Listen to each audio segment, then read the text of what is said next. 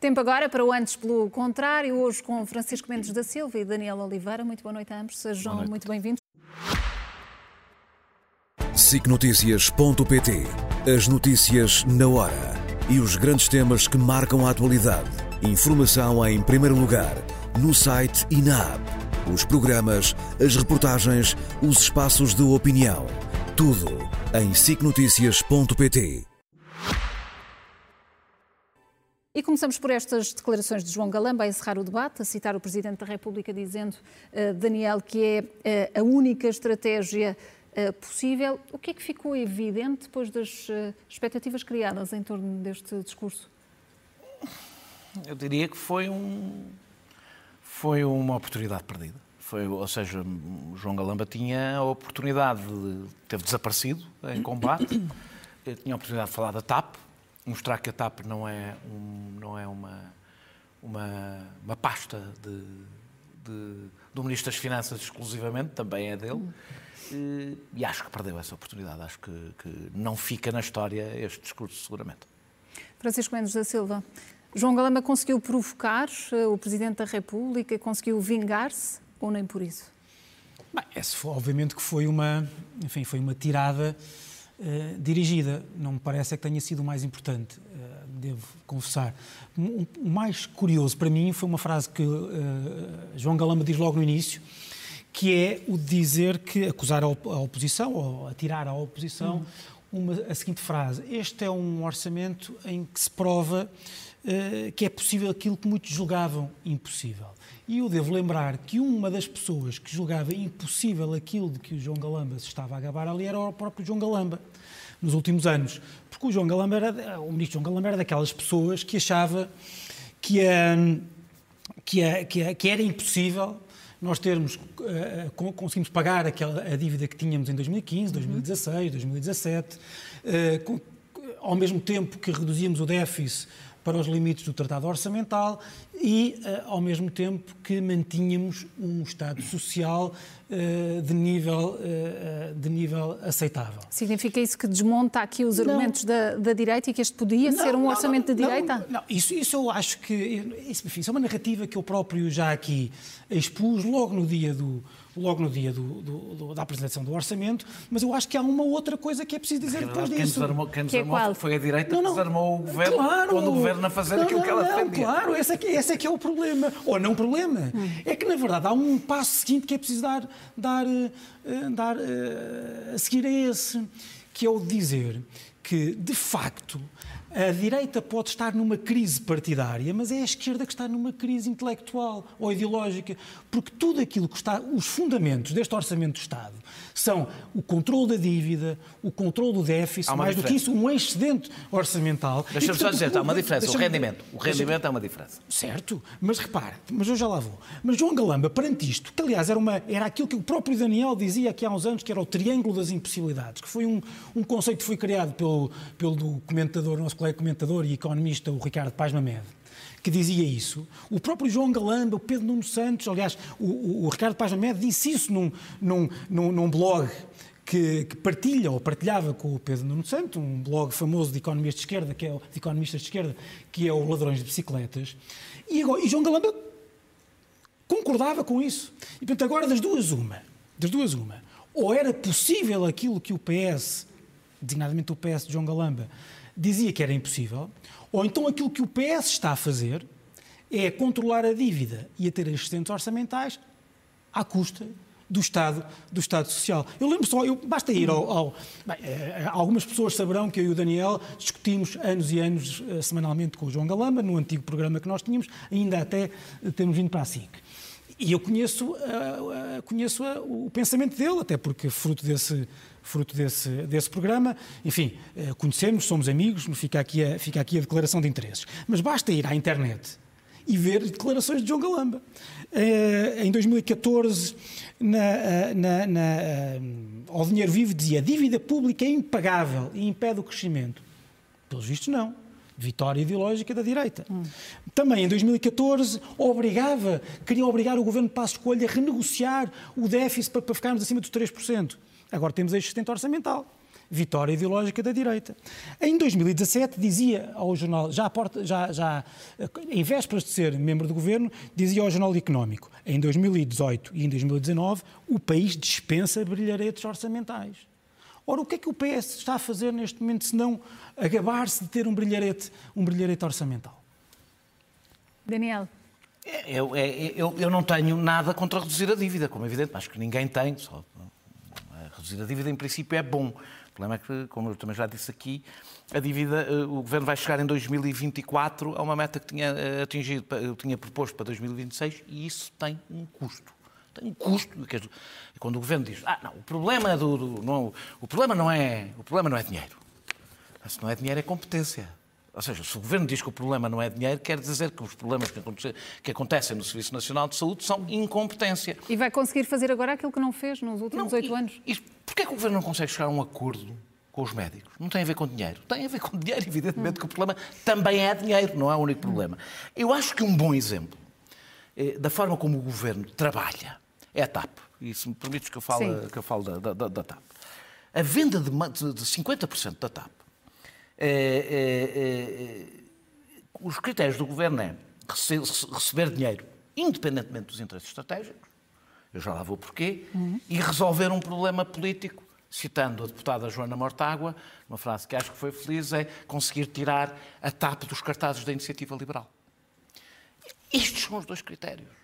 Porque se olharmos para os critérios, nós temos duas certezas sobre temos duas certezas no passado sobre a TAP que se a TAP não tivesse sido salva na pandemia, teria ido à falência e que com a TAP, o segundo é que com a TAP teria ido AP. Há duas que nós temos no presente, que a TAP se está a valorizar, o que significa que quanto mais cedo se vender a TAP, mais barato se vende a TAP. Portanto, não se percebe uhum. qual é a pressa. E o segundo é que é bom a TAP entrar para um grupo eh, internacional, porque hoje é muito difícil ser competitivo não estando num grupo desses. E nesta questão do hub, o Primeiro-Ministro garante que sem o hub não se privatiza, temos depois Pedro Nuno Santos a dizer que essa, que essa é uma falsa questão, em que é que ficamos? É uma questão, é uma questão, e neste caso ficamos, nenhum deles tem razão. Eh, é evidentemente uma questão, não é uma falsa questão, é a questão, a TAP salvar a TAP foi salvar, salvar o web, não foi mais nada. Foi salvar Pedro Nuno Santos o web. sempre disse. O que, é que, é que o Governo não tem razão? É que não há nada que possa estar num documento, e nem o veto do Presidente resolve o problema. Não há nada que possa estar escrito que salve o web. Por uma simples razão. Eh, eh, a gestão do web é uma gestão cotidiana de, de rotas. Ou seja, está escrito no web que oficialmente, um web com 40% dos slots para a TAP ou 60% dos slots para a TAP é um web com uma centralidade estratégica completamente diferente. E, é, e, e que slots e que voos. Ou seja, é uma coisa manter o hub é uma questão de gestão cotidiana. E o problema é que o que eu não consigo perceber na escolha do governo é que nós sabemos, pelo menos que a Lufthansa, eu desconfio que os três interessados estavam interessados em comprar uma, uma, uma parte minoritária da TAP. Estavam interessados, a Lufthansa sabe-se, porque mostrou esse interesse, estão a comprar partes minoritárias. Por exemplo, a Lufthansa acabou de comprar da ITA uma, uma parte minoritária. Porquê? Porque estão a concorrer uns com os outros, a pôr o pé na porta para saber, no caso de Portugal, o nosso web é sobretudo importante por causa das ligações ao Brasil e, portanto, quem domina a América do Sul. E, portanto, nós podíamos estar, não decidir já imediatamente a venda completa, permitir que um entrasse na porta, entrar num grupo, isso tinha vantagens, mantendo o controle. A única maneira que o Primeiro-Ministro tem para dizer nós vamos manter o web em Portugal é uma: é não vender mais de 50% da TAP. Tudo o resto é o que nós vimos, aliás, noutras privatizações. Manda, quem manda é quem é dono das empresas. É assim que funciona e os documentos neste tipo de coisas não têm qualquer importância, têm qualquer valor. Francisco, o hub é aqui a questão? Terá de ser blindado nesta privatização? Não sei como é que pode ser blindado, sinceramente. Não, não tenho muita discordância com o que o Daniel diz, a não ser que eu quero que, de facto, a TAP seja privatizada e vendida. E quanto a isso, e depois, quer dizer, relativamente ao hub, eh, as consequências são as que são. Reparem que tudo, tudo, todas as pessoas que dizem que é, que é possível salvar o hub dão soluções, na peça que vimos, aliás, uhum. antes, antes do programa, dão soluções que não parecem ser soluções. Eu não, eu dou. Uh, é ficar não, com a tá maioria. É ficar certo, com a maioria mas todas as pessoas que defendem a privatização e ao mesmo tempo dizem que é possível salvar o hub, sendo que o hub é obviamente o resultado de decisões estratégicas, não há, não há um decreto que diz o hub é isto.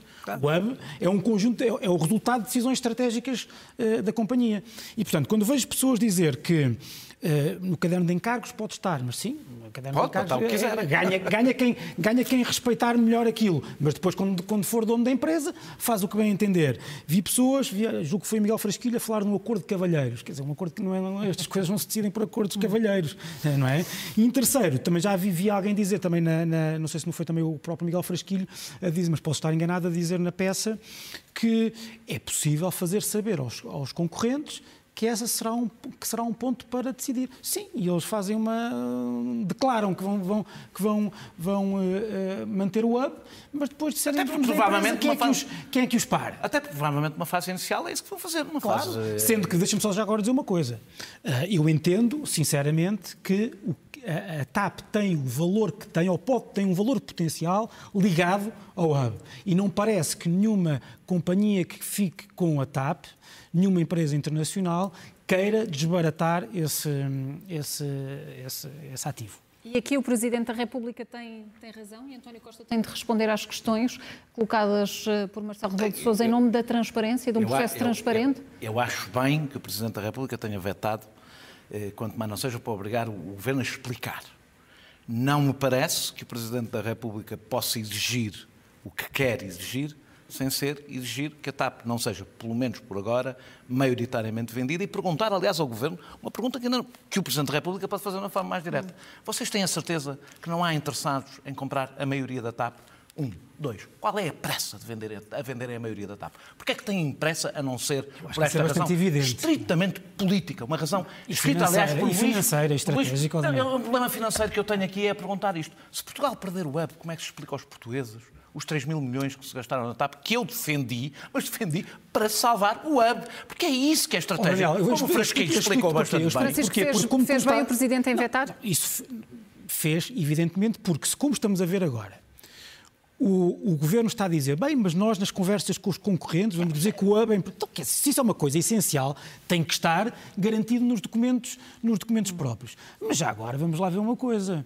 Não é por acaso que Pedro Nuno Santos que no início, quando era ministro, dizia que o hub era fundamental e defendeu a, a nacionalização para garantir o hub, agora já não o diz. Diz que é uma falsa questão. E porquê? Porque a questão do hub foi só uma questão de narrativa política para justificar propagandisticamente a nacionalização. Agora que é preciso vender e sabe que não se pode vender impondo decisões estratégicas desta magnitude aos concorrentes, já não interessa. Vamos avançar para, para o próximo tema, Israel, o que está a acontecer eh, na, na faixa de Gaza, Daniel, com, com esta uh, escalada dos últimos dias. Agora, o que é que se pode seguir? Hum, vai ser, a escalada vai continuar. É inevitável. Já não há aqui margem para nenhum tipo de recuo neste eu, momento? Eu, eu, há sempre margem. Não vejo como é que há margem com estes atores.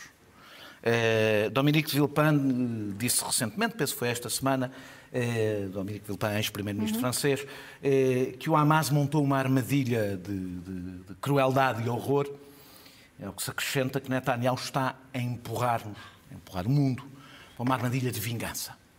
E, e, e, que, na realidade, estamos a ser forçados todos a fazer uma escolha que estes atores já fizeram, o Hamas e Netanyahu, que é de recusa de alimentar o ódio, de recusa do diálogo e de recusa do, dos dois Estados. No caso do Hamas, explicitamente, sempre o disse, não quer que Israel exista, e no caso de Netanyahu, por várias declarações, dezenas de declarações públicas conhecidas, de que a aposta foi reforçar o Hamas exatamente para nunca ter que negociar a existência real do Estado, do, do Estado da Palestina. Eu acho, aliás, que os ataques que temos visto, visto António Guterres, António Guterres tem toda a razão quando diz esta história, eh, esta guerra não tem 20 dias e, portanto, a solução, o que ele quer dizer com isto é apenas isto. A solução é política. Ora, os nossos aliados, os nossos, no sentido dos países que querem, eh, querem garantir a paz, os nossos aliados não podem ser aqueles que não acreditam numa solução política. Eu, aliás, espero que um dia, de formas provavelmente diferentes, porque não é uma organização terrorista, outro é um Estado, outro é um líder de um Estado, que um dia o Hamas e Netanyahu respondam pelos milhares de civis e pelas milhares de crianças que foram assassinadas este, eh, durante, durante estes meses. Espero que um dia, sinceramente, respondam por isso. Agora, o cerco a António Guterres é parecido com o cerco que foi feito à autoridade palestiniana, que é cercar quem defenda qualquer tipo de solução política. Eh, e eu acho que eu acho que a posição da comunidade internacional, na medida em que isso exista, tem que ser exatamente puxar por aqueles, tentar dar força àqueles que acreditam com divergências, com um conflito que sempre existiu ali há 75 anos que existe, mas que acreditam ainda que é possível uma solução política. Porque isto não levará apenas a região para, para o caos. Pode levar a Europa, pode. Isto, nós, eh, ou seja, nós estamos a querer criar uma situação de tal forma explosiva que não sabemos exatamente como ela pode Francisco, tem este mesmo entendimento de que estamos a cair numa, numa armadilha e que há um cerco a quem defende uma solução? Deixa-me começar por aqui. Eu, eu cada vez me convenço mais de que nós temos que fazer uma escolha, temos uma escolha difícil a debater este tema, que é entre a paralisia um, analítica ou a paralisia moral. Quando digo paralisia moral, é uma paralisia seletiva, parcial, recortada à medida daqueles que queremos defender. E entre essas duas, eu, o que é que devemos escolher? Eu, prefiro ficar, eu, para já, prefiro ficar na paralisia uh, analítica. Porque eu, o meu lado é o lado de Israel. Uh, eu acredito na superioridade moral de Israel, resultante, desde logo, dos ataques de 7 de outubro. Uhum. Acredito que o inimigo é o jihadismo islâmico, que é um culto de morte que usa a morte, usa o suicídio e o assassínio como arma e uh, modo de vida, modo final de vida. Mas custa-me muito ficar por aqui. Falar da legitimidade moral de Israel como uma trincheira da qual não saio. Porque tenho de me confrontar, obviamente, com as consequências disso. E com a proporcionalidade essa... daquela sim, que é, sim. Que é a resposta. E, portanto, eu não, eu não me parece... Temos, nomeadamente, um ataque a um campo de refugiados eu para não, matar um alto comandante Não me parece, claro, não me parece que eu ficar nessa trincheira a dizer que a decência e a justiça reside do lado de Israel uh, me, deva, uh, me deva colocar uma venda nos olhos relativamente àquilo que se está a passar. E aquilo que se está a passar é absolutamente indecente, injusto para o povo de Gaza, porque do ponto de vista de uma criança que morre a questão da legitimidade moral ou intelectual de quem ataca acaba por ser um bocadinho irrelevante. Mas já agora, e é por isso que eu falava da paralisia analítica, deixem-me ver o outro lado. Porque falámos da proporcionalidade. Mas se nos colocarmos nos sapatos de Israel ou dos israelitas, a, o que é que é o ponto de comparação para efeitos da proporcionalidade? São os 1.400 mortos? Ou é aquilo que esses 1.400 mortos simbolizavam, simbolizaram, que é um risco verdadeiro de extinção do Estado de Israel. Porque Israel, reparem, olha para o mundo, olha para a, ordem, a tal ordem mundial, que o, que o, a comunidade internacional que o, que o Daniel vê, e vê que os, gritos de, os pedidos de proporcionalidade já terminaram, são acompanhados por outra coisa. São acompanhados por um cerco moral intelectual. Os riscos já, já acabaram porque a desproporcionalidade já atingiu Daniel, níveis que Daniel, fazem com que esse debate não Certo, certo, mas, mas repara, vê manifestações em todo lado em que, no meio de gente uh, genuinamente preocupada e, com vontade de haver dois Estados, há pessoas que têm cânticos antissemitas, que impunham sinais, impunham, uh, uh, sinais antissemitas. Veio o antissemito a crescer brutalmente, como vimos no, no, no, aeroporto da Rússia, como vemos nas estrelas de David pintadas em muitas casas em França.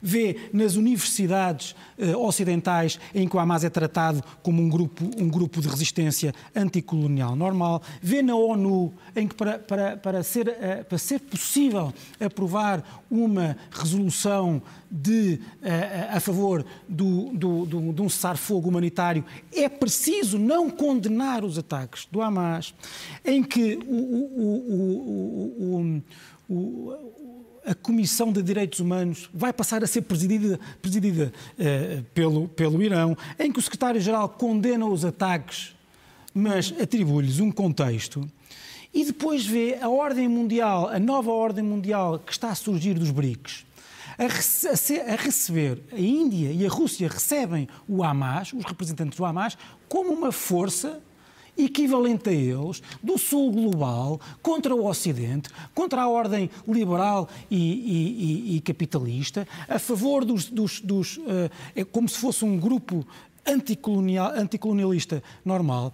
E, portanto, aquilo que uh, Israel está a ver, e temos que perceber isso, não é só que tem que Francisco, responder aos 1.400 mortos, deixa é fazer tem que responder que a, a um receber, risco iminente de uh, extinção. De que estamos a receber uh, imagens em direto da faixa de Gaza e é de notar, é bem visível o intensificar dos bombardeamentos em mais uma noite de, de, escalada de violência, Daniel. Mas pegando um pouco no que, no que o, o Francisco dizia também, a questão das manifestações, dos ataques antissemitas que temos estado a assistir também. Há aqui um, uma ameaça que está presente? Ah, há sempre. É, a partir do momento que o sionismo secular e o nacionalismo, o, nacionalismo, o, o, o sionismo secular israelita e o nacionalismo laico eh, palestiniano foi substituído pelo, pelo sionismo religioso e pelo fundamentalismo islâmico, a violência deixou de ser uma continuação da política, a violência uhum. existe, não é? A violência uh, passou a ser a própria falência da política, porque, uh, porque, porque do domínio do religioso está a intransigência, é, é do domínio da política a negociação. e, portanto, o que acontecerá? Isto é a vitória dos fanáticos. E o que assistiremos é seguramente a um crescimento do antisionismo. E eu, eu não estou a dizer que o antisionismo é uma reação. Não, o antisionismo é um monstro que sempre aí esteve e que utiliza os pretextos que aparecerem para se revelar. Da mesma maneira que assistimos, no, assistiremos no Mas momento é que, é houver. Aqui? No momento, não, não, aproveita o pretexto. Aproveita o pretexto. O momento é este ou outro qualquer. Tanto faz. É, é um monstro que já está presente. Uh, da mesma maneira que a islamofobia está presente na Europa e ao primeiro atentado ou ao segundo atentado mostrará o seu rosto como mostra sempre.